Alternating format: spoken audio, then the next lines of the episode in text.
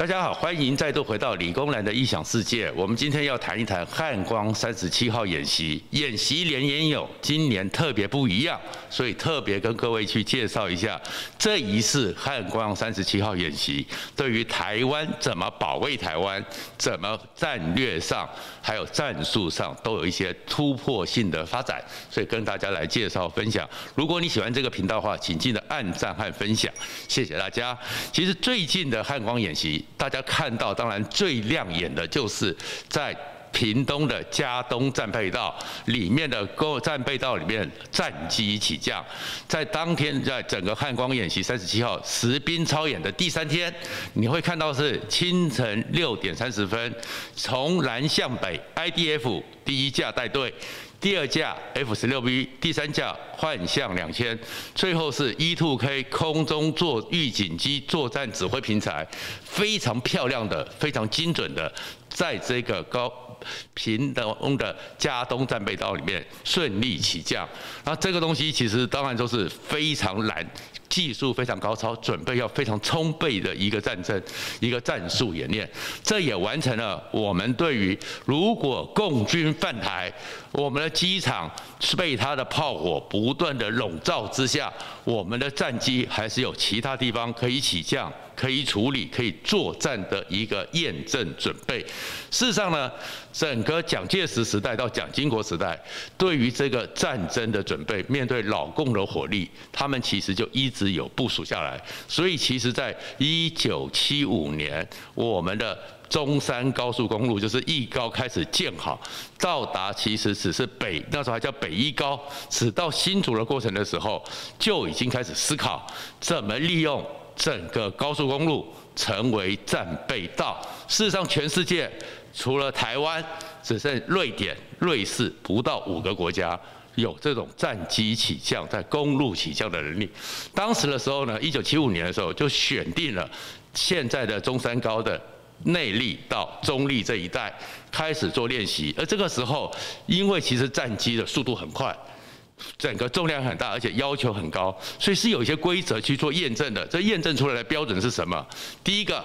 整个这个道路上水泥要铺四十公分以上。为什么要铺四十公分以上？因为这个时候战机几十吨的这个高速降落下来，滑行之下，当场每一片路面都可以承受一百吨的压力，在承受一百吨，而且因为战机有速度。跑道要长，这个整个笔直要两千公尺以上，而且这两千公尺以上呢，还要一个状况是说，坡度只能不超过一度，因为坡度太大的话，你战机其实就会加速。或者会有一个状况，而且要直。宽度要二十五公尺以上，因为我们大概战机至少超过大概二十几公尺的翼展，这个时候一个要求，而且最重要是什么？你这些地方呢，你要排水良好，你不能积水。像上次这一次，二零一一年长青十二号本来在佳冬战备道，就因为下大雨，下大雨你飞机下去的时候，我们在车车子开在高速公路上，开在马路上，有积水都会打滑。何况是战机，然后再过来一个准备是什么？再准备下去的话，是你这个下去之后，你很快的就有一个匝道，所以匝道下去都是高架桥，或者是高架下面是有涵洞，涵洞的目的是什么？就是机堡，所以你战机降落之后一转下去就进到机堡，而在机堡里面抗炸、防炸，你的飞机就可以在里面维修。加油，这才是我们做一个全世界为什么那么关心、那么关注战机的在公路起降？因为全世界几乎没什么国家像我们想的这么精细，而且你在准备的时候，你还在前一晚，因为就像美国的航空母舰一样，你在看美国航空母舰那个甲板上、那个跑道上，每一天一整排、两排、三排的士官兵手牵手握在一起，一路往前扫。扫什么？地上任何一颗螺丝钉，任何一颗石头，通通要清理掉，不然的话，我们车子在这种高速下压到一颗石头都会打滑，何况是战机。然后再过来呢，周围会有鸟击，所以我们周围一定会弄了一些防鸟网，甚至是一些声波，把鸟给驱赶。所以其实是在这个战机起降之前，我们都已经准备好，所以那天可以看到。然后这个战机起降，当时做完之后，因为根据内力到中立的习惯搞清楚之后，所以后面在高速公路上连续就做了几段，一直比如说人台南仁德、台南麻豆、民雄嘉义，后面总共高速公路上有五段，加上加东战备道，然后现在可能在花东也会准备第七段、第八段。然后这个目的是什么？只是做了漂亮给你看吗？不是，它的目的就是。在整个机场被封锁之下，你的战机不可能在天上一直飞、一直飞、一直飞。整个中途岛战役，当时共机那日本的军队就是在中途岛那边，它航空母舰被击沉之后。飞机在天空没有地方可以降落，最后不断的盘旋，几百架直接的掉到海里面去。所以我们当然要准备到，但是台湾当时一九七五年做好之后，其他的地方根据桃园的内力到中立的这个战备道的试验。后面盖好了，但是从来没有验证过，所以到底能不能再起降？飞行员有没有这个技术？一直停的，直到两千零四年，两千零四年才重启这个战备道的战机起降。为什么做这个东西？是因为当时美国严够严肃地告诉台湾说，你们的机场有危险，是在美军的建议之下，我们重启了战备道上的。战机起降，然后不断的验证到这些为止，五个地方都验证完毕。而至于内力到中立那边呢，因为谁也没想到，一九七五年的时候也没想到，台湾会成为世界上最重要的科技岛。整个新庄到湖口，也就是中立那一边，二十六个工业区是竹科最重要的卫星聚落，高楼大厦还有很多地方，所以竹科那边。整个内中立那边的战备道被取消，因为那个地方战机要起降已经变得很困难，周围房子太多，做高科技的精密产业太多，不能让它成为一个战争上会被攻击的地方。那其他地方不断验证，是因为美军，美军是在二零零三年的时候，共中共解放军第一次载人的神舟火箭完整的发射成功。也平安的把人给带回来。那个时候，美国就知道说，共军、解放军已经不一样了。为什么？其实火箭最重要的是遥控、遥测，它有能力把整个火箭送上去，安全的降下来，代表长城的遥测、遥控非常精准。而这个精准的话，美国就发现。共军的飞弹，解放军的飞弹，不是像金小胖现在的飞弹一样发射了出去，不知道飞到哪边。共军的飞弹能力，火他们称的火箭军，其实已经非常精密了。所以台湾西岸的机场很危险。所以美国从二零零四年国防部开始不断的提醒。警告台湾，台海军力失衡，而共军呢，解放军也完全在那个时候大量的从一百枚、两百枚、七百枚到像一千五百枚飞弹精准的面对台湾，所以我们这个时候才要在整个新竹机场、清泉岗机场、嘉义机场、台南机场、屏东机场外再去准备其他的地方。当你战机场被封锁，在炮火的轰击之下，有能力。有战机可以起降，那当然我们讲说，所以后面我们的汉光演习，你会看到我们所有的做这个演习的第一件东西哦，一定是什么？战力保存。所以当时的时候，从蒋经国开始，建安四号计划就是我们的佳山基地，还有志航基地，战机通通的飞进去。到佳山基地，到志航基地，因为前面有个护国神山玉山、中央山脉，所以他们飞弹很难直接击中，然后战机保存在那边，再回来反攻。所以汉光演习你会看到，从三十三号开始，每一次演习的时候，第一个动作战机就转移过去。可是转移过去之后，你还是要回来打仗啊。那回来打仗，回来在歼灭的时候，你如果清泉岗基地在炮火轰炸之下，你不好降落，你就可以到这些地方去。就好像这一次选在佳冬战备道，就是我们的战机从台东的自航基地飞过台湾，绕过巴士海峡，在 AID 里面，在 AID 力跟共居做了一次较量之后。回来之后，可能它的油量，可能它的需求不足，所以它不能没有能力，或者不需要再重新恢回支航基地的时候，就可以在加东战备道做个紧急起降，然后补加满油，再起来作战，这才是做这次的汉光演习的准备。然后第二个，为什么两千零四年美国做这件事情？还有另外一个状况是，因应当时美军帮我们安排的毒蝎计划。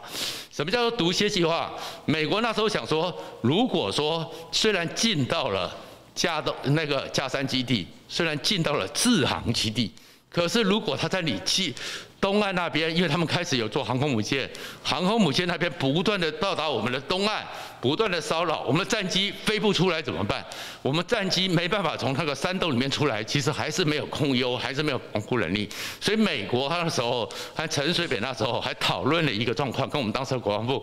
叫做毒蝎计划。毒蝎是什么？蝎子最厉害的就是尾巴反折回来，所以那时候的一个备案计划是什么？我们这些战机，如果加商和志航都还会受到威胁的时候，直接先前是想到飞到菲律宾，会觉得菲律宾实在是不太可以信赖，菲律宾不太安全，直飞关岛，从关岛那边再毒蝎一样。反击回来，所以反击回来的时候，这几个战备跑道也会是这些飞机、这些毒蝎的蝎尾可以临时起降的地方。所以这次汉光演习都在验证这些东西。而当时的毒蝎计划就是我们的 F 十六战机，美国特别的训练我们的飞行员是从美国的陆克基地开始直飞万里，直飞万里从美国横越大太平洋，直接飞回台湾，中间经过四次的空中加油。所以我们的战机会空中加油，我们的 F 十六其实上面那个空中加油口，随时都可以跟美国的 C 幺三洞空中加 KC 幺三洞空中加油机配合，都可以加油。所以我们这次的战备演练，其实大家看到的这个所谓战备到起降，不是好看而已，它其实就是因应共军摧毁我们空军一个应应准备。而这次汉光演习还有更大的一个特色是什么？过去演习哦，就是演给你看的，演给你好看。的，但是这次演习是实战，那实战的状况里面呢，所以有看到我们这次演习里面呢，比较多的是临机应变，而在临机应变的状况之下，就是你会看到很特殊的状况会发生。在汉光演习第一天的时候，我们就开始展现我们军方的临机应变能力。当天第一个动作，一定共军也都知道，全世界都知道，我们第一个动作就是战力保存。战机转移，还有军舰转移，军舰绕过台湾海峡，到达苏澳港，到达东海岸，这样子可以让避免它飞弹的直接攻击。可是呢，当天我们是汉光三十七号一大早启动的时候，当我们两架 F 十六 V 从嘉义基地转进到台东的志航基地之前，共机。运八又来骚扰我们的 AID 力，那根据这个状况呢，过去演习就是你来骚扰你的，我演我的，我不理你。可是我们当天立刻状况是把它当成战争状态的一个操演，所以两架 F 十六 B 到达志航基地之后，不是立刻降落进到那个机堡里面去，而是在空中盘旋，然后这个时候就干脆操演一个我们紧急应变能力，所以两架幻象两千直接在地面上。从机堡里面开始开出来，发动发动机，五分钟之内立刻起飞，直接到 AID 力，用幻象两千去驱逐防卫 AID 力，所以这次做了这样一个直接应变的操演，然后还不止如此，是过去的时候，像九鹏湾基地呢，每次在火炮还有飞一旦发射的时候呢，还要变成是为了好看，为了整齐划一，都是五四三二一 fire。然后这样子按发射出去，可是真正打仗哪是这样子？等着指挥官在那边五四三二一呢？所以这一次的操演会看到，就是下达一个发自由发射，接下来就是各地方开始瞄准。开始训练，所以我们演练其实就已经跟老共、跟北韩都不一样了。我们已经开始用美军的模式实战操演，而这次实战操演里面还有夜战操演，因为现在的战争里面已经没有拂晓攻击。波湾战争之后，百分之九十的战争都是晚上，晚上你的视野受限，晚上你的整个精神状态不好，还有很多的时候你的平衡感都不对。夜间作战，所以我们这一次的时候，在关渡平原淡水河口，我们操演的是在夜间的时候，共军的洞七一野牛气垫船，从我们的整个平野万里的，就是整个淡水关渡平原是最好的一个斩首攻入台北市的地方，用我们的 M 六零坦克，还有各种炮，都夜间作战，歼灭他们，还甚至于我们的反潜机，这一次 S 拐洞 C 也是夜间，而且操演的叫夜热加油。什么叫热加油？就是在夜间里面，在热度是不熄火，直接的加油，立刻去作战。那我们在这些操演里面，为什么要想说这次演习很重要？是因为今年前几个月的汉光兵推，我们用的是中共两百二十万正规军。数千枚，至少一千五百枚的东风飞弹，还有他们是六百多架主力现代化战机，配合其他的老旧的歼十、那个歼七啊、歼九这些老旧战机上千架，饱和式的攻击台湾。结果我们这次打赢了，而打赢之后，里面的最关键的原因就是我们战力保存和飞弹足够，最后足以反扑。可是，在这个情况之下，这样的一个操演，我们正在验证。验证里面就是，以共军要犯台，他大概没有办法像他们所宣称的什么二十四小时、七天、三天可以平定台湾，那是不可能的事。可是这次操演里面，更特殊的是，美国和日本也展现了他们直接的动作，这才是整个我们汉光演习，大家可以对于台湾的安全有信心的地方。这张图很有意思。我们知道说九月十一号的时候，台湾又来一个台风，灿树台风起来得很快，然后直接从南边西东南边好像会穿越台湾本岛。在这个时候，大家请看，这是后面这边的日本，在这个时候有五艘保安厅的海上保安厅的军舰、保安舰，偷偷的说，因为要躲台风，所以绕进了我们台湾海峡。可是这里面有趣的是什么？它前面的两架是三千一百吨级的直升机巡洋舰，后面三架是一千一百吨级的巡洋舰，所以其实加起来这五艘就是万吨了，一个万吨的一个这个光三千一百。吨级的，除了我们的嘉义舰的母旗舰之外，我们的海巡舰没有一艘比较大。而更特殊的是什么？他们本来呢是在台湾的东边，然后台风在这边上来。我们知道说最后台风根本在对离台湾本土、台湾东部的陆地都很远。他们在彭佳屿这边呢说要避难，可避难你就到这边彭佳屿这边就好了，基隆港这边就好了。悄悄的一路走进来，走到最前面的这一艘，到达台中港外。其实日本的这个操演。是利用台风，告诉你说，他的海巡舰随时也可能会协助我们。所以日本的外那个防卫上，岸信夫说，台湾有事，日本就有事。按那个中山泰秀副首副防长说，台湾是家人，是兄弟。你就看到说，其实在这次操演里面，日本。也有在配合，就在九月十一号，我们汉官三十七号实兵操演的时候是九九月十九号开始，美国也做了一个动作，美国的动作里面也是在警告解放军，警告习近平，你们想要打台湾，你以为只是靠我们的军舰慢慢飞过来啊？不对，美国也把你盯得紧紧的。中国一直想认为说，要他们称为反介入，就是如果他要攻台湾的时候，怎么样压制美国和日本，没有能力在最短的时间内驰援台湾，他们就可以快速的速战速决。可是呢，美国就在九月十二号，国防部突然公布了一张照片，这张照片是美国监测到在伊留申群岛那附近，中共的动无误。他的新型的一个那个驱逐舰，然后呢，悄悄悄的叫南昌舰，悄悄的带着一艘驱另外一艘驱逐舰，还有一个运补舰通过伊留申群岛，美国就公布这个照片，然后一天之后拿掉。美国是什么？说。其实你在做什么动作，都在我的眼皮底下。那这个动作是什么意思？因为一流生群岛，我们常常看地图啊，因为我们有投影的关系，所以看起来是平的，好像一流生群岛离中国很远。可是事实上你要知道，地球是圆的。其实圆的，如果共中共从东北那边，从渤海那边出发，旅顺大连出发，绕过白令海峡，离伊留申群岛非常近，而伊留申群岛接下来就是阿拉斯加，所以中共是很可以从北边突破第三岛链，直接威胁阿拉斯加，再往下就是华盛顿州，就是西雅图，这个地方可以直接威胁美国本土，所以美国就告诉你说，你在做这个动作，在做准备。我们都看到了，同时美国还做了一个试射，这个试射呢，它的外号叫做 EKB 外大气层截杀，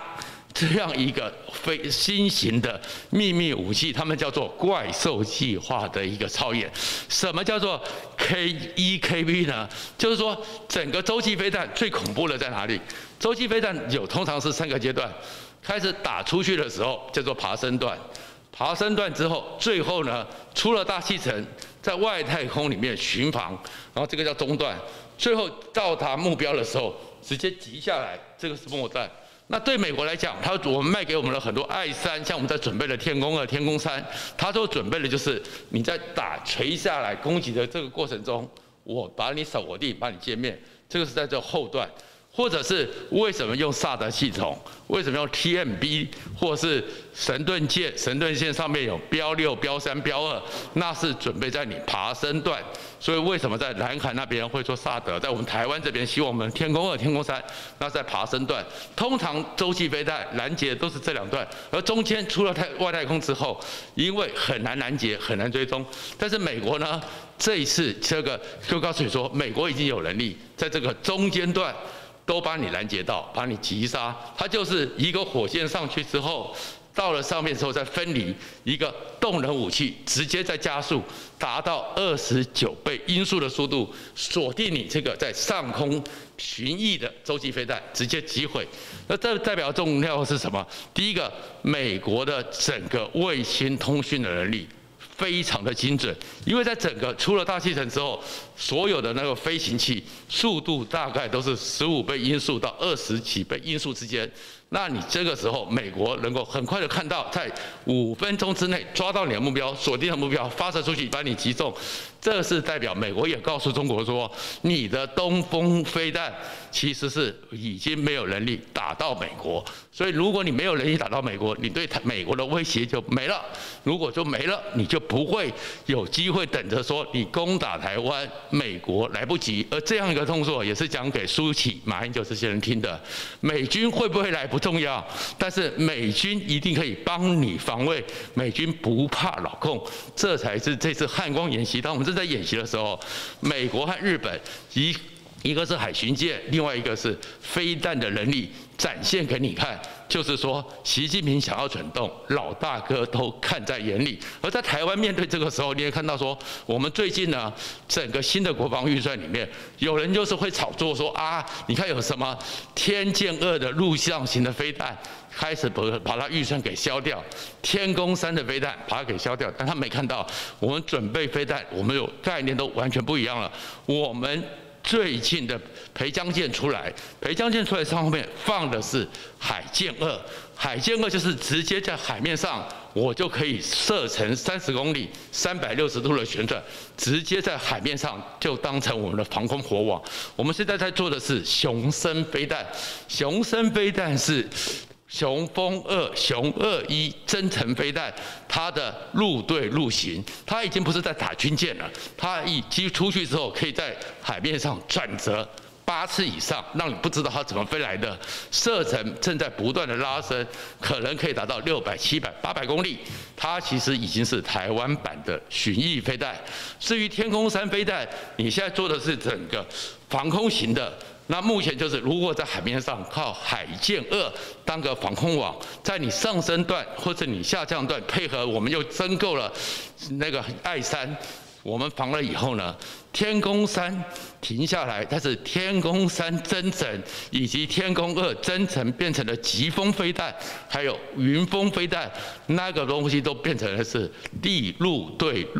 不再对空，而是对陆的中程导弹。所以其实台湾慢慢的迈向一个刺猬岛，汉光演习的操演，还有这飞机起降，我们会越来越安心。我们都有准备，而习近平你自己的内部内乱还搞不定，恒大的事情、马云的事情、赵薇的事情，我们其实要担心的是习近平铤而走险，但是不需要担心的是，我们并不是没有准备。谢谢大家。